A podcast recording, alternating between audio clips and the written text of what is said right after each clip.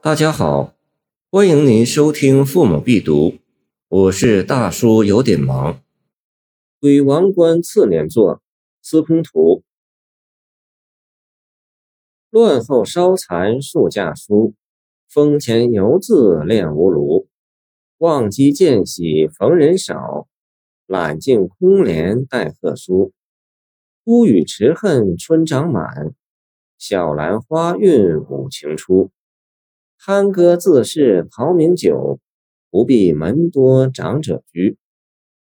司空图的诗歌多是山林浅兴、闲吟自适的作品，但其中也有反映社会动乱现实的悲慨之作。这首归王冠次年作，诗题点明了两点：一是作诗的地点，王冠即王冠谷，在今山西省永济县东南的中条山上。是司空图的故乡。二是作诗的时间，司空图弃官归王官是唐嘉禧光启三年（公元887年），次年即光启四年（公元888年）。故诗题一作“光启四年春戊申”，是年作者五十二岁。诗歌一开始就展现出作者故居在兵变之后的严重创伤。乱后烧残数架书，乱是指战乱，即黄巢农民军与唐王朝军队的战争。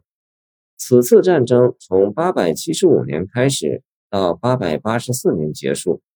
山西南部永济一带和陕西关中地区都是重要战场。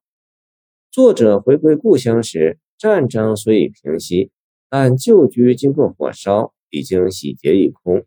只剩下几件残破不全的书了。乱字已令人悚目惊心，一个烧字更使人想到大火熊熊的恐怖情景，不仅为之震栗。然而，虽经战争的浩劫，但这毕竟是诗人的故乡，所以第二句紧接着来了一个转折：“风前犹自炼无庐”，表现了对故乡的执着的热爱。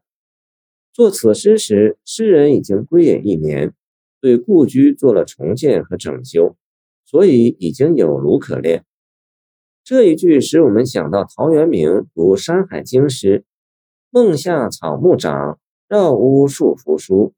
众鸟心有托，吾炼爱无炉。”炼无炉显然是从陶诗中画出。此时他和陶渊明有共同的心境。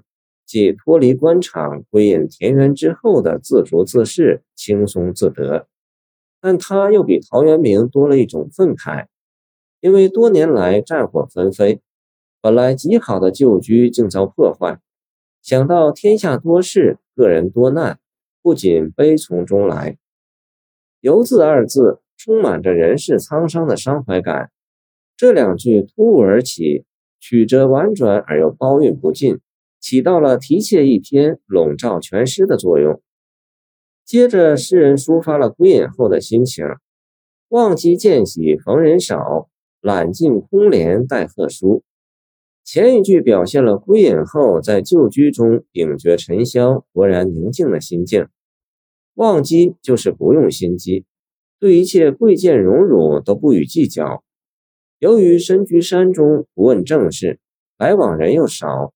所以用不着机心了，诗人对此是很高兴的。从这句诗的潜台词中，我们可以看出，诗人归隐前在翻云覆雨的政治斗争中是用尽了心机的。那斗争的激烈，处境的险恶，诗人内心的厌恶已经不言而喻。而这正是作者急流勇退、归隐山林的真正原因。于是他对自己的过去做了深入的反思。我对镜自照，看到这般衰老，感到过去是突然高兴的，在等待贺书的到来了。贺书即贺书，书体名也叫贺头书，古时用于招纳贤士的诏书。这是沉痛的忏悔，说自己过去不应当躁于进取，出去做官，如今回来了，也就永远不再出去做官了。以后虽经曲折。他确实没有再出山做官，这一联非常完全地表明了终老山林之志，也深刻地暗示了炼无炉的根本原因就在于要脱离无谓的斗争，遁迹深山。谢谢您的收听，我的 QQ 号码幺七二二九二二幺三零，欢迎您继续收听我们的后续节目。如果你喜欢我的作品，请关注我吧。